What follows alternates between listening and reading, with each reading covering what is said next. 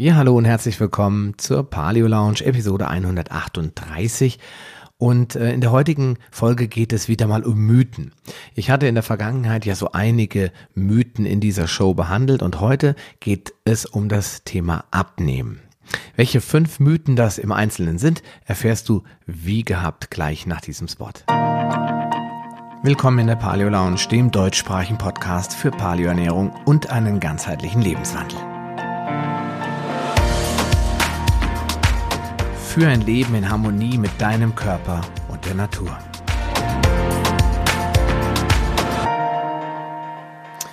Ja, heute möchte ich mit dir über das Thema Abnehmen sprechen. Eigentlich bin ich ja kein besonders großer Freund von Abnehmprogrammen und dem ständigen Bestreben, sein Gewicht einfach nur so zu reduzieren. Denn was hast du schon davon, wenn du äußerlich schlank aussiehst und deine Organe verfettet sind? Oder wenn du zwar dünn, aber dafür ständig müde oder kraftlos bist. Aber da ich immer wieder in diversen Artikeln lese, wie einfach es doch ist, mit der Methode X oder der Diät Y abzunehmen, dachte ich mir, es wird Zeit, dass ich mal mit dem gängigen Mythen rund um das Thema Abnehmen aufräume. Ja, und deswegen steigen wir auch jetzt gleich sofort ein mit dem ersten Mythos. Wenn du abnehmen willst, dann musst du weniger essen. Ja, da sind wir wieder bei einem meiner Lieblingsthemen. Ich habe jetzt vor kurzem auch bei Facebook wieder einen Artikel gelesen von einem Doc, der sich, also Doc nannte er sich nachts, ich nenne jetzt den Namen mit Absicht nicht, weil ich möchte keine Diskussionen auslösen. Und ähm, also ein approbierter Arzt, ein fertiger Arzt, also ein ausgebildeter, professioneller Mensch, könnte man meinen, der ähm, gesagt hat, dass viele gesund lebende Menschen trotzdem dick sind, weil sie ihre Kalorienbilanz missachten. Und ähm, ich habe anschließend bei der Deutschen Trainerakademie in der Gruppe nachgefragt, wer noch an das Märchen vom Kalorienschwindel oder wer noch an das Märchen von den Kalorien glaubt. Und habe gesagt, bitte alle mal die Hände heben. Und das hat eine relativ äh, kurze, knackige und lustige Unterhaltung ausgelöst, bei der sich eigentlich alle einig waren, dass das ganze Thema Kalorien Unsinn ist. Ich habe das ja schon in einer einzelnen Podcast-Episode ziemlich genau aufgedröselt und ähm, in einer weiteren Episode vor nicht allzu langer Zeit ähm, auch darüber gesprochen, warum eigentlich das Problem beim Abnehmen das Insulin ist, das permanente Insulin im Blut und nicht die Kalorien an sich ja, Kalorien, warum können die denn nicht das Problem sein? Oder warum wird es dir nichts bringen, wenn du abnimmst? Weil es natürlich bei dieser Kalorientheorie berücksichtigt keiner, äh, woher die Kalorien eigentlich kommen. Das ist der größte Mangel. Wenn ich dem Kalorienschwindel glauben mag, dann dürfte ich ja, wenn ich 2000 Kalorien benötigen würde, dann dürfte ich die ja aus allen möglichen Nahrungsmitteln zu, nehmen, zu mir nehmen. Ich kann also eine Flasche Olivenöl austrinken oder ich kann äh, bei Burger King einmal äh, festlich speisen oder bei irgendeinem anderen bekannten Fastfood-Restaurant und dann komme ich immer so um die auf die 2000 Kalorien. Ja, aber ähm, bei dem Olivenöl komme ich natürlich weitaus höher, aber es wird ja dabei gar nicht beachtet, was mit den Nährstoffen im Körper passiert. Und die werden nun mal nicht alle gleich verbrannt. Das ganze Burger King Gedöns oder das Fastfood und sei es, dass du dir das Waffeleisen anschmeißt und dir 30 Waffeln reinfährst, das sind nur Kohlenhydrate und die braucht der Körper einfach nicht in dieser unbegrenzten Menge. Das heißt, irgendwann, wenn er alle Speicher mit Glykogen äh, aufgefüllt hat, dann wird er die restlichen Kohlenhydrate einfach in Fett umwandeln. Der verbrennt die und verbraucht die nicht, so wie die Kalorientheorie das ja äh, behauptet, sondern er wird die Nährstoffe, die er dann nicht mehr benötigt, umwandeln und zwar in Fett. Ob du dann wirklich auf der Waage wirklich exakt einfach die gleiche Menge an Überschuss an Gewicht auch zulegst, ist wieder eine ganz andere Frage. Aber eins steht fest, die Kalorien werden ganz unterschiedlich verarbeitet. Und dann habe ich eben gesagt 2000 Kalorien. Wer sagt denn, wie viel Kalorien ich brauche? Das sind so viele Einflussfaktoren, zum Beispiel die Hormonbalance äh, im Körper, äh, der Stress, habe ich viel Cortisol im Blut, weil ich gerade mega unter Stress stehe, wie viel habe ich geschlafen? Habe ich äh, diese Woche überhaupt Sport gemacht? Habe ich vielleicht seit Monaten Marathon-Vorbereitungstraining am Laufen? Bin ich generell ein Couch-Potato? Liege ich die ganze Zeit nur rum, weil ich mir ein Bein gebrochen habe zum Beispiel? Ähm, bin ich gerade im Wachstum, wie bei Kindern zum Beispiel? Das sind alles so unterschiedliche Dinge, die im Organismus eine wichtige Rolle spielen, die darauf Einfluss nehmen, ob ich ja abnehme oder zunehme und wie viele Kalorien ich jetzt brauche, wie viel ich davon wirklich verbrenne. Aber eins ist garantiert Unsinn, dass alle Kalorien gleich sind. Und darauf basiert diese Theorie, dass du nur abnehmen kannst, wenn du weniger isst. Und dann wäre da auch noch der Setpoint. Das ist wieder ein bisschen schwierigeres Thema. Der Setpoint, so ein Wort, das ähm, beschreibt einen Punkt, auf, äh, an dem das Gewicht für mich individuell markiert wurde. Da gibt es verschiedene Faktoren, die, wie ich meinen eigenen Setpoint beeinflussen kann. Das ist leider nicht so leicht möglich. Ich muss den Körper quasi zwingen, äh, längerfristig ähm, abzunehmen und zwar massiv. Das geht meistens nur durch Fastenkuren und dieser Setpoint liegt beispielsweise bei dir bei 90 Kilogramm. Und vielleicht ist es bei dir ja wirklich so und dir ist schon mal aufgefallen, du kannst tun und machen, was du willst, du kommst da nicht wirklich drunter. Du kommst mal drei Kilo drunter, aber sobald du wieder irgendwas machst, was jetzt nicht so super effizient ist, bist du wieder bei den 90 Kilo. Und äh, umgekehrt genauso. Also es, der positive Sinn dabei ist auch, oder der positive Effekt dabei ist auch, dass du ganz viel essen kannst, mehr als du eigentlich brauchst, mal für eine kurze Zeit, zum Beispiel für drei Tage oder ähm, am Wochenende und stellst fest, nach dem Wochenende, wenn du wieder zurückkehrst zum normalen Rhythmus, dann geht das Körpergewicht auch wieder auf deinen Setpoint runter. Das sind alles Faktoren, die auch einen Einfluss darauf haben, ob du abnimmst oder zunimmst und dementsprechend bringt weniger Essen manchmal gar nichts. Ich kann da ein gutes Beispiel nennen. Eine Freundin von mir, die hat mal einen Versuch gemacht, hat 5000 Kalorien am Tag gegessen und zwar größtenteils aus Fett, natürlich auch Vitamine und pflanzenreich gegessen, aber die dicken Kalorien, die man ja aus dem Salat kaum rausholen kann, kamen aus dem Fett. Und was sie dann festgestellt hat, ist, dass ihre Körpertemperatur ein wenig hochgegangen ist, dass sie warme Hände und warme Füße hatte, permanent, egal wie kalt es draußen war, dass ihr Körper einfach angefangen hat, diese überschüssige Energie in Form von Nahrungsfett eins zu eins zu verbrennen und zwar in Wärmeenergie. Das ist eine ganz, ganz spannende Sache. Da müsste man eigentlich mal eine Studie drüber machen, was passiert, wenn man dauerhaft zu viel isst. Es gibt ein Buch dazu, das ich dir empfehlen kann. Das ist von Dr. Jason Fung. Das heißt, ähm, warum äh, Kalorien, also, also so ähnlich wie mein Podcast, warum nicht Kalorien das Problem sind, sondern Insulin. Und äh, da beschreibt er die ganz, ganz genau diesen Prozess des Überfütterns und wie das bei manchen Leuten dazu führt, dass sie massiv zulegen und bei anderen wieder gar nicht. Und das wird er auch genau erklärt mit dem Setpoint. Ja, weniger Essen führt dazu, dass du ins Sparprogramm kommst. Das habe ich auch schon einige Male gesagt. Weniger Essen führt dazu, dass dein Körper die Kalorien, ähm, den Kalorienverbrauch reduziert. Wenn du fastest, zählt das nicht. Das ist ganz einfach zu erklären. Man kann nicht auf Null runter. Der Körper kann 500 Kalorien, 800 Kalorien einsparen, je nachdem, wie hoch dein Bedarf ist, aber er kann niemals nicht alles einsparen. Dann müsste er den Körper abschalten und dann würdest du einfach sterben. Also es ist Quatsch. Also fängt er bei null Kalorien, das heißt in dem Moment, wo du gar nichts mehr isst, an, die Reserven zu verbrauchen. Das ist der Grund, warum Fasten so gut funktioniert und eine Restriktionsdiät gar nicht funktioniert. Insofern weniger Essen gleich Sparprogramm gleich schlecht. Restriktionsdiäten helfen nicht und führen eigentlich immer nur an die gleiche Stelle, nämlich zum Jojo-Effekt. Und egal wie viele Fitness, Health und Metabolic Coaches da draußen rumrennen, die behaupten, das würde funktionieren, glaub ihnen nicht, es funktioniert eben nicht weil die Biochemie des Körpers, die lässt sich nicht in der mathematischen Formel über Kalorienbilanzen darstellen. Lieber fasten als Kalorien zählen, das ist meine klare Maxime und damit sind wir eigentlich auch schon beim Ende von Mythos Nummer eins. Wenn du abnehmen willst, dann faste lieber und iss nicht weniger. Die Links dazu, wie das Fastenhandbuch, Schlankformel etc., was ich gerade gesagt habe, so ein paar Podcast-Folgen, über Insulin und Kalorien werde ich dir in die Shownotes packen. Dann kommen wir zu Mythos Nummer zwei. Wenn du abnehmen willst, dann musst du regelmäßig Sport treiben. Das sind eigentlich schon die beiden Punkte. Mythos Nummer eins, weniger essen. Mythos Nummer zwei, mehr Sport treiben. Das ist auch das Einzige, was der Schulmedizin heute einfällt, wenn ein Übergewichtiger in einer Praxis kommt und sagt, ich habe 100 Kilo zu viel. Ich nenne es jetzt extra mal beim Namen. Da kommt wirklich ein richtig schwergewichtiger Mensch in die Praxis eines Allgemeinmediziners.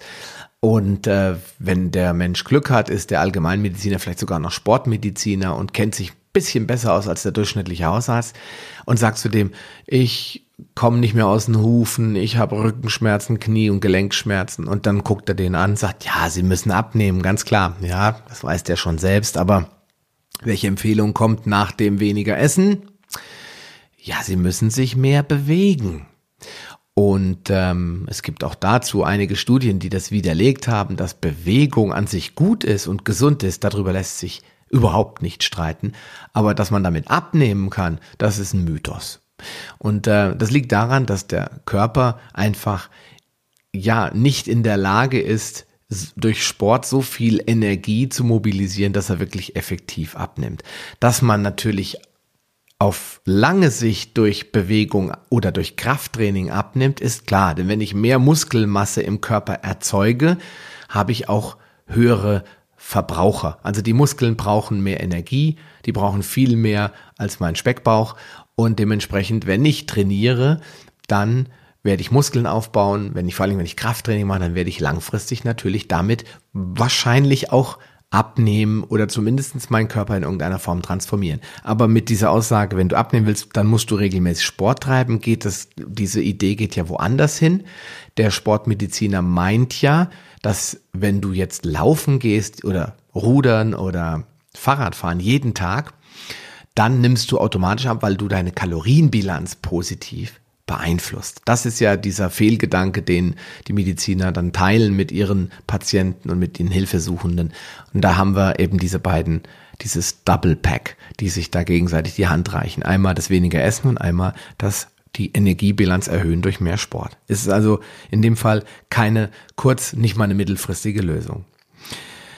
Ja, unsere Vorfahren haben sich ähm, natürlich statistisch gesehen deutlich mehr bewegt, aber sie haben, und das beweisen auch äh, langfristige anthropologische Studien, nicht dadurch abgenommen, sondern sie haben einfach dafür gesorgt, dass ihre Gelenke gesund waren, ihre Muskulatur gut trainiert war und dass sie keine Beschwerden, also Bewegungsmangelbeschwerden hatten. Sie haben sich vor allen Dingen auch nicht so bewegt, wie das der Sportmediziner, bei dem du jetzt vielleicht gerade sitzt in dem Moment, gedacht hat. Der denkt sich, geh mal joggen ordentlich, mach mal ordentlich Schwitzsport, also richtig den Puls hochtreiben etc. Das haben unsere Vorfahren nachweislich nicht getan. Natürlich sind sie gesprintet, wenn sie irgendwas hinterherjagen wollten, aber die meiste Zeit sind sie spazieren gegangen. Diese 15 18 Kilometer, die die maximal am Tag zurückgelegt haben, manche natürlich auch weniger. Vor allen Dingen die Frauen, was jetzt nicht heißt, dass die faul waren, sondern die haben sich halt um die Kinder gekümmert und sind um das Lager herum gehuscht und haben gesammelt und gemacht. Die Männer sind als äh, Karawane, hätte ich beinahe gesagt, also als Corso losgezogen und haben dann gemeinsam gejagt. Das, das war halt größtenteils langfristiges Marschieren. Und wenn man schon mal einen längeren Spaziergang gemacht hat und hat mal die Kalorien gezählt, die dann solche Fitbits und so weiter ausspucken, ob das jetzt genau ist, weiß ich nicht, aber da kommt man dann auch nicht auf immens hohe Kalorienzahlen. Also daran kann es nicht gelegen haben. Es kann also nicht daran gelegen haben, dass unsere Vorfahren 15 Kilometer gelaufen sind. Natürlich verbrennt man die eine oder andere Kalorie, aber abnehmen, da braucht es schon ein bisschen mehr. Und wenn ich mir angucke, die Fitnessstudios, die äh, gab es ja damals auch nicht, die sind dafür aber heute umso voller. Und wenn man reinschaut, was da für Personen rumlaufen, da gibt es einmal natürlich die Leute, die da hingehen, um effektiv Krafttraining zu betreiben, aber viele sind ja Hilfesuchende, sind Menschen, die denken, oh, ich muss was tun, damit ich abnehme. Und dann guckt man sich die an und dann sitzen die dann nach ihrem Cardio-Training oder Krafttraining irgendwann vorne an der Theke und trinken einen von diesen wunderbaren Fitness-Shakes. Und dann schaut man mal auf die Zutatenliste und wie viel Kalorien die sich da gerade dann genehmigen. Und dann schaut man mal auf den Crosstrainer, wo sie eine Stunde gekrosselt sind. Und dann weiß man, da sind jetzt 100 Kalorien mehr in dem Shake gewesen, als die sich abgestrampelt haben. Und dann kommen die auch oft noch aus Zucker, weil da ist dann irgendwelches äh, Pulver drinne, das Kohlenhydrate beinhaltet, weil Kohlenhydrate ja, wenn man Krafttraining betreibt, auch ganz wichtig sind. Hm, bin ich auch voll dabei. Nur wenn jemand äh, eine Stunde auf dem Crosstrainer rumgehampelt ist und äh, haut sich dann einen 400 Kalorien Fitness Shake rein, dann hat er sich eigentlich nichts Gutes getan. Am Ende des Tages wiegt er nämlich mehr als vorher. Ja, zum Beispiel eine Stunde Laufen verbraucht circa 125 Kalorien. Das ist natürlich eine Pauschalaussage. Es hängt davon ab, wie schnell du läufst und wie viele Sprints du vielleicht einbaust etc. Aber man sagt 125 bis 150 Kalorien verbrennt eine Stunde leichtes Laufen. Ähm, jetzt äh, lass es meinetwegen 200 Kalorien oder 250 sein, aber dass du da 800 Kalorien verbrennst, da würde ich mal nicht von ausgehen. Aber ein einfaches Glas Cola hat schon 240 Kalorien und so mancher Powerbar, den man im Fitnessstudio bekommt, durchaus 300 und 400 Kalorien. Also, wenn wir jetzt der Kalorientheorie einfach mal so blind glauben wollen, zumindestens was den Input betrifft, dann hast du damit schon, ja, wie man früher gesagt hat, als ich studiert habe, mit Zitronen gehandelt. Also du hast dann nicht wirklich was erreicht. Bewegung ist ganz klar gut, positiv und ich inspiriere jeden, der mich fragt dazu, regelmäßig zu laufen, spazieren zu gehen, aber vor allen Dingen seine Muskeln zu bewegen. Das steht außer Frage. Aber ähm, Bewegung und Sport machen verbrennt Kalorien und dann nimmst du ab. Das ist ein Mythos. Was Bewegung aber sehr wohl tut, ist, es macht deine müden Mitochondrien wieder munter. Deine Zellkraftwerke werden stärker, die Schwachen sterben, die neuen werden stärker hervorkommen. Es regt nämlich die Produktion so, sogenannter neuer Mitochondrien an. Krafttraining ist wichtig, denn Muskeln, das habe ich gesagt, verbrennen auch Energie und zwar dauerhaft. Solange diese Muskeln da sind, verbrennen sie auch während du schläfst. Äh, deine Kalorien, dein Bauchfett wird dadurch reduziert, dass die Muskeln da sind und dass sie Energie brauchen. Und das ist der wesentliche Vorteil, warum Krafttraining oder Sport im Allgemeinen langfristig Sinn macht. Du stabilisierst den Rumpf, du stärkst den Körper, schützt deine, stützt und schützt deine Gelenke. Ja, aber nochmal zum Abnehmen ist Bewegung kurzfristig bis mittelfristig untauglich. Mein Tipp, bewege dich einfach regelmäßig, intuitiv, mach Spaziergänge, barfuß durch die Wiese, du kannst dich ein bisschen erden dabei, mach Bewegung zu einer Alltagsroutine und nicht zu einem, oh mein Gott, ich muss schon wieder laufen Event. Weil dann musst du dich immer aufraffen und immer wieder los und dann macht es keinen Spaß und irgendwann hörst du damit auf.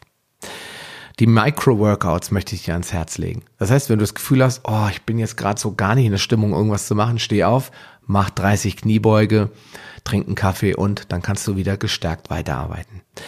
Oder HIT-Training, das habe ich ganz oft schon empfohlen, sogenanntes High-Intensity-Interval-Training ist eine super Möglichkeit, zwei, dreimal in der Woche, 30 Minuten unter hoher Intensität. Ich habe ein schönes Programm selbst ähm, gemacht, damals von Timo Gudrich.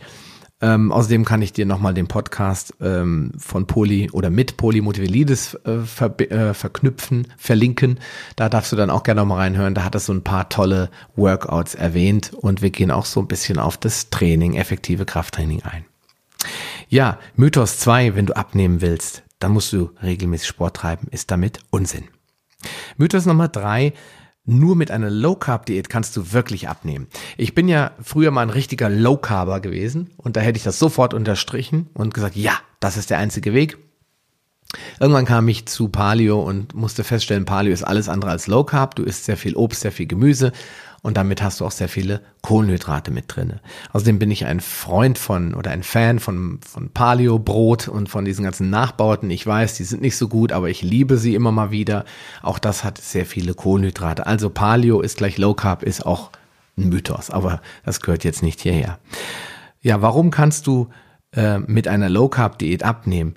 Es ist natürlich so, dass wenn du die Kohlenhydrate stark reduzierst, der Körper Energie gewinnen muss aus anderen Quellen. Nehmen wir mal als Beispiel, du brauchst am Tag ungefähr 100 Gramm Kohlenhydraten, äh, Kohlenhydrate, du jetzt individuell und jetzt reduzierst du das auf 10 Gramm oder 20 Gramm. Und bist du relativ schnell in einer ketogenen Ernährung. Das heißt, der Körper kann nicht mehr davon leben. Er muss anfangen, seine Energie auch aus Ketonkörpern zu gewinnen. Das, was macht er im ersten Schritt? Er verbrennt dein Körperfett, wandelt die Fettsäuren um in Ketonkörper, versorgt die Muskeln, das Gehirn damit und alles, was er dann an Glucose noch braucht, damit das Gehirn funktionieren kann und auch bestimmte andere Gewebearten, die ausschließlich Glucose verarbeiten können, zum Beispiel die roten Blutkörperchen. Das macht er dann über die Leber. Die Leber transformiert bestimmte Proteine, nicht alle sind dafür geeignet, über die sogenannte Gluconeogenese zu Glucose. Das heißt, der Körper macht selbst Glucose. Das macht er dann aber auch nur so, insofern er es braucht. Das heißt, die verschiedenen Gewebearten signalisieren über Botenstoffe, dass sie Glucose brauchen und die Leber produziert so viel, wie benötigt wird. Das ist der Mechanismus einer ketogenen Ernährung. Würdest du das tun, würdest du natürlich selbstverständlich langfristig abnehmen. Aber Und zwar sogar sehr gut. Aber der Mythos lautet ja, nur auf diese Art und Weise kannst du abnehmen. Und das ist nicht wahr. Ähm, zum Beispiel Paleo ist nicht Low Carb, wie schon gesagt, und Pavel Konnefal, den hatte ich im Interview, der hat 80 Kilogramm in zwei Jahren mit Paleo abgenommen. Das ist ein Widerspruch. Also es funktioniert natürlich auch ohne, dass du auf die Kohlenhydrate im Extremen achtest ja, Low Carb ist auch nicht unbedingt gleich gesund. Es gibt jede Menge Veganer, die äh, zum Beispiel ähm, sehr, sehr viel auf die Kohlenhydrate achten. Die kommen relativ schnell in einen Mangelzustand. Außerdem äh, neigt es dazu, oder viele Menschen neigen dazu, es zu übertreiben. Das heißt, sie lassen auch äh, oder haben ein Problem, dass sie wenige Ballaststoffe dann drin haben. Es gibt zum Beispiel Ketos, die essen ja nicht mehr mehr Salat. Und wenn ich gar keine Mikronährstoffe mehr reinkriege, habe ich das Problem, dass ich dem Körper nicht unbedingt uneingeschränkt Gutes tue. Es kommt auf die Art der Kohlenhydrate an. Deswegen ist ja die Kalorientheorie auch so ein Unsinn, weil wenn ich jetzt äh, nur Salat esse, ist es genauso schlecht, ähm, wie wenn ich jetzt nur hingehe und die ganze Zeit nur Obst esse. Es ist, kommt wirklich auf eine Balance an. Deswegen sage ich in den letzten Wochen oder im letzten Podcast immer wieder, gesprochen von der Regenbogendiät. Das heißt, bunt, vielseitig, vielfältig, das ist das Wichtige dabei. Und ähm, die Cheat Days, die sogenannten Ausnahmetage, die sollten halt auch nicht zu Fresstagen oder zu Fast- und Junkfood-Tagen avancieren, wo du sagst, jetzt hau ich mir aber alles rein, was ich äh, sonst nicht essen darf. Das sind alles so Probleme, die ähm, bei so richtig extremen Low-Carb-Diäten auftreten. Deswegen bin ich der Meinung, sind richtig strenge Low-Carb-Diäten sehr, sehr viel schwieriger einzuhalten und führen bei weitem nicht immer zum Erfolg. Und sie sind auch bei weitem nicht die einzige Lösung. Und äh, langfristig sind sie nicht umsetzbar. Das zeigt die Atkins-Diät. Die war mal sehr beliebt in den 80er Jahren. Die funktioniert super. Wenn die Leute sich nur noch von Bratwurst und äh, Bacon ernähren und, äh, und Rührei und sonst nichts mehr essen, jede Form von von Faserstoffen, Ballaststoffen und Kohlenhydraten meiden, dann kriegen die Leute nicht nur Verdauungsprobleme, sondern sie kriegen eine sehr einseitige Darmflora, sie kriegen, sie neigen zu Entzündungen und sie haben irgendwann keinen Bock mehr, weil selbst der hartgesottenste Fleischfresser, sag ich mal, hat irgendwann keinen Bock mehr auf Bratwurst ja, oder auf Schnitzel oder Fleisch oder was auch immer. Irgendwann will jeder mal was anderes essen. Und wenn alles auf der Streichliste steht, dann führt das dazu, dass die Rückfallquote steigt oder die Abbrecherquote zunimmt und dann haben die Leute dann langfristig doch keinen Erfolg. Das war bei Atkins auch so. Atkins ist mittlerweile fast in die Bedeutungslosigkeit zurückgefallen, zumindest in Deutschland oder in Europa. Ich weiß nicht, wie es in den USA aussieht. Aber das liegt daran, dass es sehr einseitig ist, sich kohlenhydratfrei oder sehr, sehr reduziert zu ernähren. Deswegen ist eine ketogene Diät nicht schlecht, aber ich, ich stelle mir die Frage, muss man sie 24 Stunden oder 365 Tage im Jahr durchführen oder kann man sagen, Keto im Winter, wenn es sowieso wenig Pflanzen gibt, weil das dann alles nur noch importiert ist und Paleo, das heißt eher High Carb oder Medium Carb oder wie auch immer, mehr im Sommer, wenn halt die Früchte äh, verfügbar sind und viele frische Salate, äh, Gurken, Tomaten und all das eben im Supermarkt auch Ostdeutschland erhältlich ist. Ja, in China und äh, anderen Ländern des östlichen Teils der Erde, da wird eigentlich sehr kohlenhydratreich gegessen. Da wird sehr viel weißer polierter Reis gegessen und Dennoch gibt es keine Probleme mit Diabetes. Die Chinesen haben angefangen, Diabetes äh, zu bekommen. Anfang der 2000er ist die Diabetesrate dramatisch in, in Asien hochgegangen. Und wenn man mal genau guckt, was in der Zeit passiert ist, dann wundert es auch nicht, denn in den 2000ern kam Coca-Cola mit seinen Softdrinks ganz massiv nach Asien.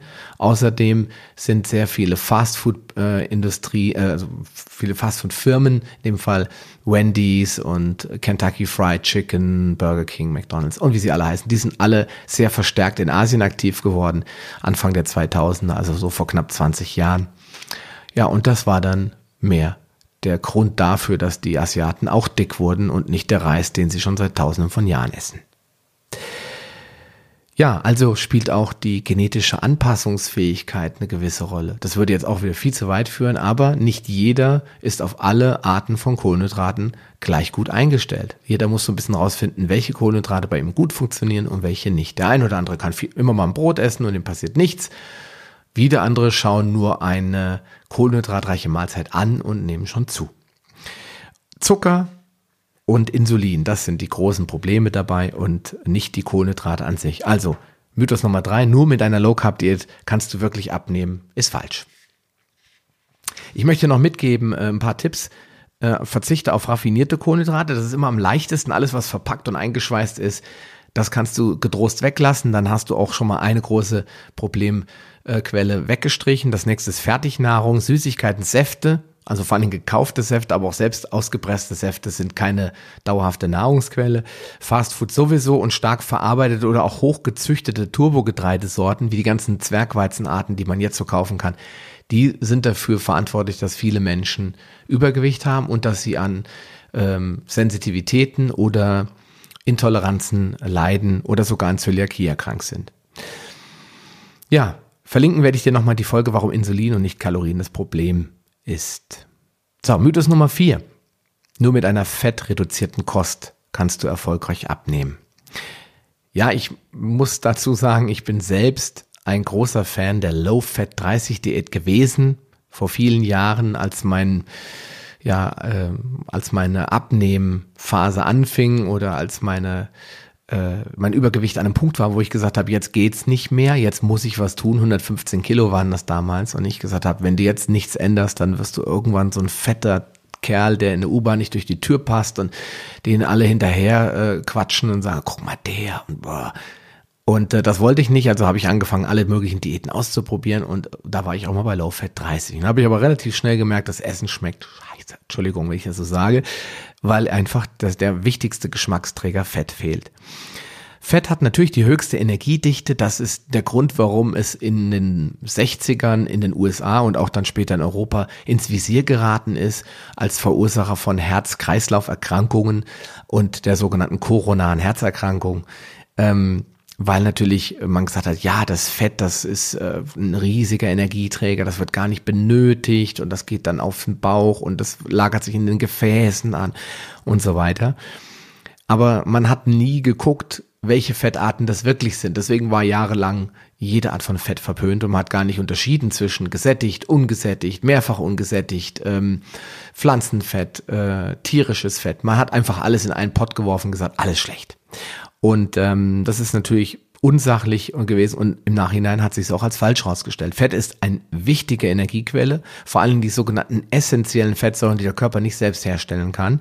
Fettsäuren, die essentiell sind, sind hauptsächlich die Omega-3 die Omega-6-Fettsäuren, wobei wir Omega-6 in Hülle und Fülle haben im, äh, in unserer Nahrung und die zusätzlich auch noch entzündungsförderlich wirken. Deswegen ist natürlich eine fettreduzierte Kost von der gesundheitlichen Seite höchst fragwürdig. Bei ähm, Low Fat oder bei einer Low Fat Diet will der Körper sein Fett nicht mehr so gerne hergeben, weil alles, was im Überfluss vorhanden ist, das gibt der Körper auch gerne wieder her. Das klingt zwar jetzt seinerzeit auch wie ein Mythos, lässt sich aber ganz gut an den Bodybuildern und dem Wasserhaushalt erklären. Wenn Bodybuilder Wasser aus dem Körper raushaben wollen, um beim Posing sehr definiert auszusehen, was machen sie da? Dehydrieren? Nein. Sie trinken so viel Wasser, dass der Körper als Schutzreaktion anfängt, alles Wasser aus dem Körper zu spülen. Ich kenne die genauen Zahlen nicht. Da gab es einen sehr, sehr coolen Podcast von meinem äh, Kollegen Mark Maslow von Marathon Fitness. Der hat äh, das mal erklärt. Und äh, ich glaube, es waren neun Liter, die die, oder acht Liter, die die da äh, in verschiedenen Stufen äh, über die Tage verteilt trinken. Also an einem Tag äh, trinken sie, glaube ich, drei, fünf, sieben, acht Liter und dann senken sie das wieder. Da gibt's ein richtiges Programm. Ich bin da kein Spezialist. Ich will nur sagen, die nutzen diesen Effekt, dass der Körper bei einem Überschuss dieses äh, Mediums, in dem Fall Wasser, anfängt, das Wasser rauszuspülen und die Leute dann, ja, entwässert aussehen und dann auch dementsprechend cool bei ihrem Posing rüberkommen. Und das gleiche gibt es beim Fett auch. Da gibt es auch eine sehr, sehr interessante Untersuchung zu. Wenn du das nochmal im Detail nachlesen willst, es steht im Buch äh, Das Keto-Prinzip von Bruce Five. Da erzählt er von einem Mann, der jahrelang als, als Arzt tätig war und immer Probleme hatte, selbst persönlich auch zu dick war und äh, alles probiert hat, nichts hat funktioniert. Und da ist er zu einem Arzt gekommen und dieser Arzt hat gesagt, na, ich habe da eine Lösung für Sie. Trinken Sie mal bitte diese Flüssigkeit. Und äh, der hat gesagt, was ist das? Ist egal, trinken Sie bitte. Äh, darf ich nicht erfahren? Nee, trinken Sie es doch einfach bitte. Und dann hat er es getrunken, das waren 90 Milliliter oder 100 Milliliter, also ein kleines Gefäß. Er hat es ausgetrunken, hat sich dann keine weiteren Gedanken gemacht. Und äh, er hat gesagt, äh, ich empfehle Ihnen, äh, trinken Sie diese Flüssigkeit regelmäßig. Und dann hat er ihm eine transparente Flasche gegeben und er hat das regelmäßig getrunken. Und er hat abgenommen, ganz, ganz enorm abgenommen. Und er hat dann gesagt, jetzt, entschuldigen Sie, ich muss das jetzt wissen. Was haben Sie mir da gegeben? Was habe ich da getrunken? Und da hat er gesagt, das war Öl. Das heißt, er hat quasi 100% Pflanzenöl zu sich genommen. 90 Milliliter waren es, glaube ich, möchte nicht lügen. Also, was hat der Körper gemacht? Uh, das ist im völligen Überschuss vorhanden. Er hat angefangen, das, was er nicht brauchte, umzuwandeln in Wärmeenergie. Nehme ich mal an, weil irgendwo muss es ja hin. Und hat dann angefangen, alles Fett zu verbrennen. Fett, also ich sag mal, wie ein Trigger als Hauptverbrennungsquelle ähm, zu nutzen. Und das ist ja bei der Keto-Diät auch so. Das heißt, wir sparen die Kohlenhydrate, wir ernähren uns sehr fettreich, auch die Low-Carb-High-Fat-Diät basiert darauf, viel Fett reinzubringen, um den Körper, Körper zu motivieren und zu trainieren, Fett zu verbrennen. Wenn ich jetzt Low-Fat mache, tue ich genau das Gegenteil. Ich sage dem Körper, Fett ist nicht da. Was wird er tun? Er klammert sich an sein Fett, weil Fett ist überlebenswichtig. Und dann geht das Ganze langfristig, vielleicht sogar schon mittelfristig nach hinten los. Ja, ich hatte es eben gebracht mit der Freundin, die 5000 Kalorien gegessen hat. Die hat das nur mit Fett aufgefüllt und hat nicht ein Gramm zugenommen. Und der Setpoint, das habe ich ja eben schon gesagt, der sorgt dann dafür, dass ähm, die Restenergie, die einfach nicht benötigt wird, umgewandelt wird in Wärmeenergie. Frag mich nicht, warum das so gut funktioniert, aber es ist einfach so und es gibt genug positive Beispiele. Also, was hast du zu verlieren? Probier es einfach mal aus. Kohlenhydrate verhindern die Fettverbrennung und Fett äh, äh, fördert sie. Warum machen das Kohlenhydrate? Weil Kohlenhydrate den Insulinspiegel ja ansteigen lassen, manchmal ganz, ganz langsam, manchmal auch richtig ordentlich schnell, aber am Ende wird immer der Insulinspiegel aktiviert und das Insulin kommt ins Blut und dann haben wir den Insulinkorken, den Insulinstopfen, dann kann der Körper kein Fett verbrennen. Deswegen bedeutet eine Low-Fat-Diät natürlich auch, dass ich selten dazu komme, Fett zu verbrennen, weil ich ja ständig Insulin im Blut habe. Jetzt könnte man das natürlich kombinieren, Low Fat mit einer Fastenkur oder mit intermittierenden Fasten, dann wird es sicherlich besser funktionieren, aber so als reine Ernährungsmaßgabe, als, als Regel ist einfach weniger Fett, nimmst du ab, ist Bullshit. Ja, die Ketose habe ich schon erwähnt. Schau einfach nochmal in diesen Podcast, wo ich über Ketose ist das eine Krankheit spreche, dann kannst du dich da noch ein bisschen genauer informieren. Ich werde es dir verlinken. Ja, und dann kommen wir zum Mythos Nummer 5. Manche Menschen können einfach nicht abnehmen. Das, so lautet der Mythos. Das ist was, was ich ganz oft höre. Und äh, vorzugsweise, und die Menschen mögen es mir verzeihen, höre ich es von übergewichtigen Menschen. Genauso ähm, wie diese Menschen halt behaupten, das liegt an ihrer Genetik. Natürlich gibt es genetische Veranlagungen, Fett oder Energie anders zu verstoffwechseln, aber man kann seinen Stoffwechsel immer tunen, verändern, anpassen, verbessern. Da gibt es jede Menge Möglichkeiten, die wir jetzt hier nicht erwähnen. Aber dass alle Menschen einfach gleich sind und dass dann einzelne Menschen Pech haben, und die können einfach nicht abnehmen. Das ist meiner Meinung nach nicht richtig. Warum können manche Menschen einfach nicht abnehmen? Und das ist die eigentliche Wahrheit, weil sie insulinresistent sind. Wenn sie insulinresistent sind, dann können die Zellen das Insulin nicht mehr ordentlich aufnehmen. Können sie das nicht mehr ordentlich aufnehmen, dann steigt der Insulinspiegel noch weiter an, weil der Körper natürlich den Blutzucker senken will. Und dann sagt er, wie? Ihr nehmt das Insulin, äh, meine Botenstoffe nicht auf, ihr wollt die Glucose nicht in die Zellen schleusen, dann muss ich noch mehr Insulin freisetzen, damit ihr es endlich hört. Das ist genauso, wenn ich nach meiner Tochter rufe und sie nicht kommt, dann muss ich eben lauter rufen, denke ich. Aber wie wir alle wissen, Kinder können ja auch gut auf Durchzug schalten. Wenn sie nicht wollen, dann hören sie einfach auch gar nichts, egal wie laut man schreit. Bei der Insulinresistenz ist es ähnlich. Irgendwann kommt man an einen Punkt, ähm, den wir metabolisches Syndrom nennen. Da ist der Metabolismus, der Kreislauf, Stoffwechselmechanismus so dermaßen aus den Fugen geraten, dass der Insulinspiegel einfach permanent auf einem so riesig hohen Niveau ist, dass man nicht mehr abnehmen kann. Es ist einfach unmöglich in diesem Moment mit dem normalen Leben, das heißt regelmäßig essen, regelmäßig bewegen, aber einfach ohne krasse Maßnahmen, wie zum Beispiel Fasten, abzunehmen, ist dann nicht mehr möglich. Das stimmt, aber das liegt nicht daran, dass manche Menschen einfach nicht abnehmen können, sondern dass manche Menschen an Insulinresistenz leiden oder an Leptinresistenz. Das bedeutet aber vielmehr, dass diese Menschen viel Leptin über ihr Körperfett produzieren und ähm, dadurch ein ja, Teufelskreis entsteht, den ich erklärt habe in der Folge, warum Insulin nicht Kalorien das Problem ist. Das solltest du dir einfach nochmal anhören. Dann äh, ist man natürlich in einem Stoffwechselproblem, äh, das heißt, der Stoffwechsel ist entgleist. Das Mikrobiom ist meistens auch völlig runter. Das heißt, ich habe eine sehr starke einseitige Besiedlung meiner Darmflora. All das nimmt Einflüsse darauf, wie wir Stoffe umwandeln, wie wir verdauen, wie wir verbrennen, wie wir Energie bereitstellen. Das habe ich ja in dieser Folge Superorganismus Mensch ähm, ganz gut erklärt, hoffe ich. Das sind ebenfalls Faktoren. Und dann haben wir natürlich durch diese äh, Leptinresistenz und dieses Ich habe immer und permanent Heißhunger, kommen wir irgendwann in das Fresssuchtverhalten dass bestimmte Stoffe ja auch Lust auslösen. Ich kenne das selbst sehr gut. Wenn ich ein Gummibärchen esse, dann muss ich auch noch 200 Gramm weitere Gummibärchen essen. Das heißt, es geht einfach nicht. Kein Mensch kann nur einen Keks essen. Das geht nicht. Das ist wirklich super beschrieben in dem Buch Die bittere Wahrheit über Zucker. Ähm, wir alle können ein Teller mit Nudeln essen und äh, meinen, danach ist Schluss, aber meistens muss noch mal eine kleine, ein kleiner Nachschlag her. Und je zuckerreicher die Ernährung ist, desto schlimmer. Bei Salat ist das komischerweise nicht so. Jeder, der mal einen Teller Salat vor sich hatte und nicht so richtig Bock gerade auf Salat, der denkt dann immer, oh, wie kriege ich das jetzt leer? Ja, aber wenn wir was Leckeres mit viel Zucker und Kohlenhydraten essen, wie zum Beispiel schokoladenüberzogene Kekse, dann wird keiner von uns da draußen Hand aufs Herz nach einem Keks sagen, oh ja, der war lecker, hm, könnte ich demnächst mal wieder essen. Sondern die meisten von uns werden sagen, oh komm, einer geht noch.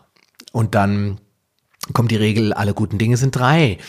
Und dann guckt man in die Verpackung und sagt sich, ah, da sind genau acht Stück drin. Die Hälfte ist vier, also esse ich noch einen. Und dann nach einer halben Stunde hm, denkt man sich, ach komm, das sind nur, nur 180 Gramm die Packung. Jetzt kann ich die anderen vier auch noch essen. Ja.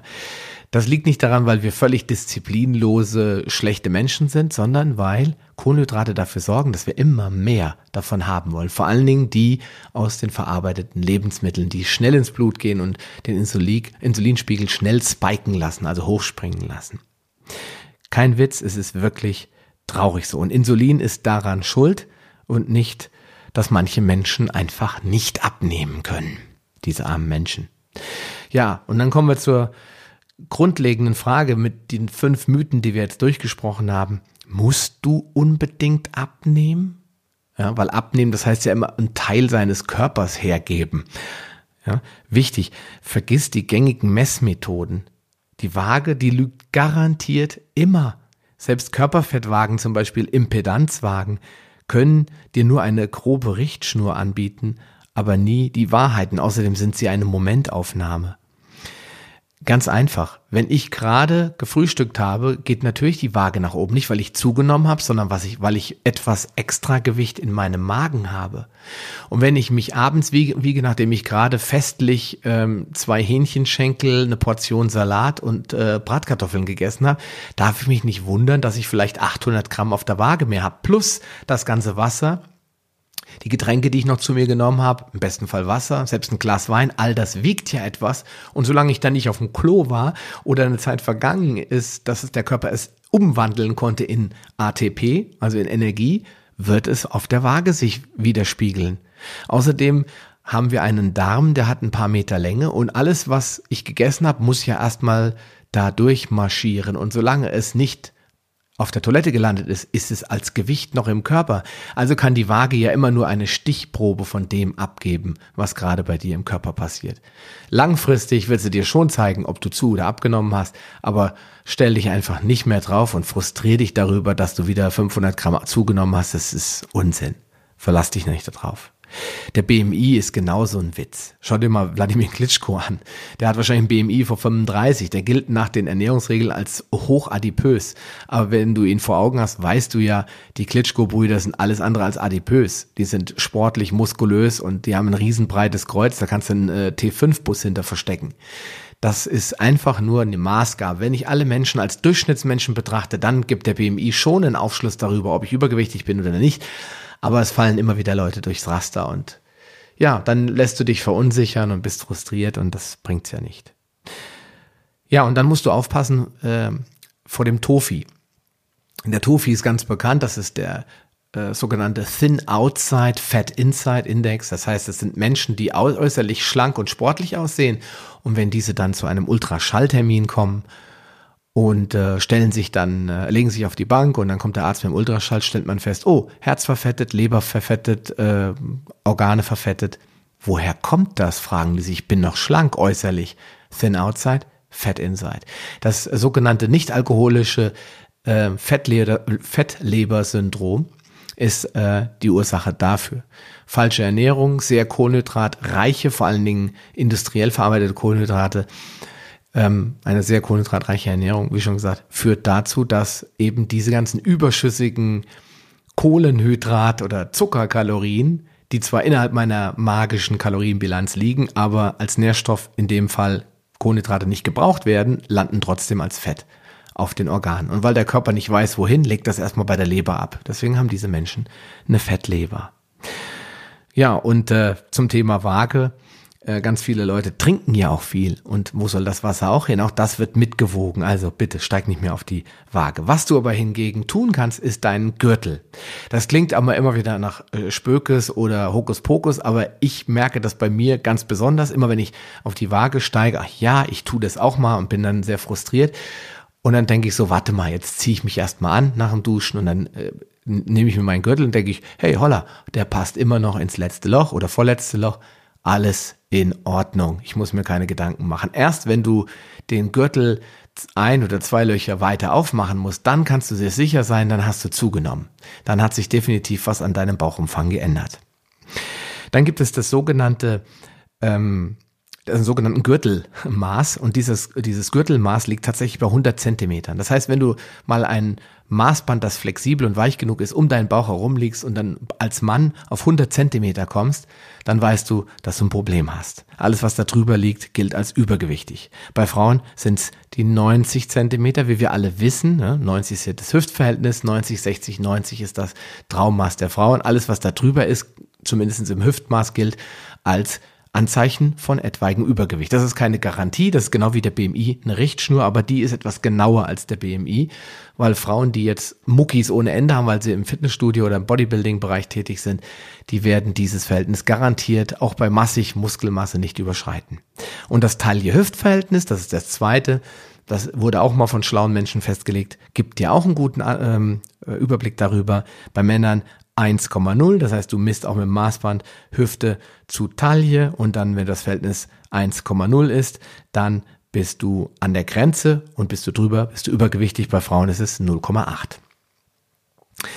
Ja, und dann gibt es äh, eine nicht so schöne Möglichkeit, auch festzustellen, ob man chronisch adipös ist, also wirklich stark übergewichtig ist. Da gibt es eine Krankheit oder ein Krankheitsbild, das nennt sich Acanthosis nigricans, kannst du gerne googeln. Das deutet auf Diabetes hin, auf Adipositas und vor allen Dingen, das ist ja die Vorstufe auf eine Insulinresistenz. Und die lässt sich sehr gut untersuchen, wenn man dunkle, verdickte Hautveränderungen an den Knöcheln, Achseln und dem Nacken hat.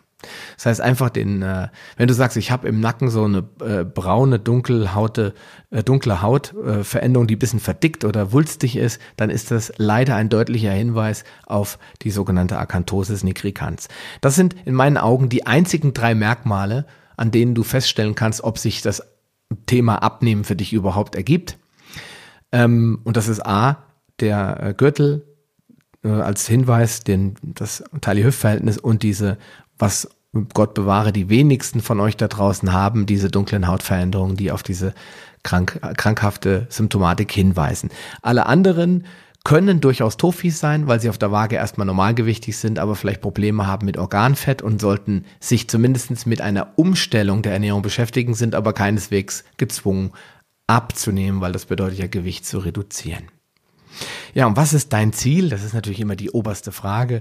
Dauerhafte Änderungen der Lebensstilfaktoren versprechen in meinen Augen immer den höchsten Erfolg ähm, und Abnehmkuren kannst du dagegen schlicht und einfach vergessen.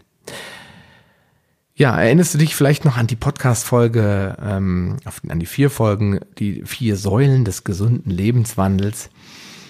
Ja, Das ist äh, das, was viel wichtiger ist. Viel wichtiger ist, dass man diese vier Säulen im Blick hat und sich nicht nur auf seine Figur oder auf den Wert begrenzt, beschränkt, der auf der Waage zu sehen ist. Ich führe ja schon seit Jahren einen Krieg gegen meinen Körper und das restliche, sehr hartnäckige Bauchfett, was einfach nicht unter der Haut weg will. Und ja, ich probiere immer wieder Neues aus. Aber erst seit einigen Monaten, aber ich würde sagen so seit März diesen Jahres, 2018, ähm, versuche ich dauerhaft diese vier Säulen in einem ordentlichen Gleichgewicht zu halten und nicht nur auf die Ernährung und nicht nur aufs Essen zu halten und das äh, nicht nur auf die Ernährung und auf das Essen zu achten. Und das hoffe ich, merkst du ja auch am Inhalt dieses Podcasts, dass das eben nicht mehr einfach nur so ein Abnehmen-Ernährungspodcast ist, sondern dass ich mir das Ganze oder das Leben als Gesamtpaket anschaue und ähm, auch eben außerhalb sogar unseres individuellen Lebens hinschaue und sage, was können wir da tun, um diese Welt zu einem besseren Ort zu machen. Ja, was hast du schon alles probiert, um abzunehmen und dein Gewicht dauerhaft zu senken? Oder was tust du vielleicht, um deine schlanke Linie stabil zu halten? Schick mir eine Mail an sascha.palio lounge.de oder komm in unsere Facebook-Community. Ich bist herzlich eingeladen. Wir sind im Moment 65 Mitglieder.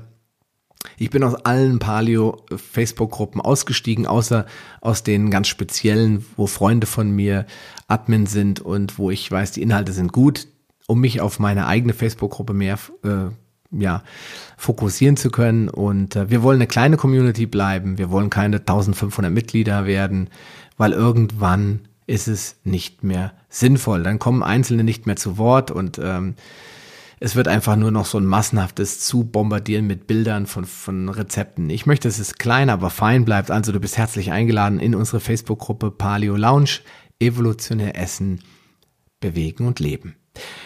Ansonsten möchte ich dir ja alles Gute wünschen, einen schönen Tag, bleib gesund und bis zum nächsten Mal. Dein Sascha Röhler. Schön, dass du dran geblieben bist. Die wichtigsten Informationen zu dieser Folge findest du in den Show Notes unter palio-lounge.de slash podcast. Dort findest du unter Archiv alle Podcast-Episoden auf einen Blick. Oder gehe auf palio-lounge.de slash Folge und ergänze die entsprechende Nummer. So findest du unter palio-lounge.de slash Folge 76 die Shownotes der Episode 76. Wenn dir diese Folge gefallen hat und du etwas für dich mitnehmen konntest, dann würde ich mich über deine ehrliche Bewertung freuen. Eine Anleitung, wie du diesen Podcast bewerten kannst, findest du unter palio-lounge.de slash podcast-bewerten. Deine Bewertung hilft mir sehr, diesen Podcast bekannter und vor allem sichtbarer zu machen, damit auch andere Menschen davon profitieren können. Ich freue mich schon jetzt, dich bei einer der nächsten Folgen wieder begrüßen zu dürfen und wünsche dir viel Erfolg bei der Umsetzung deiner persönlichen Ziele. Bleib gesund, dein Sascha Röder.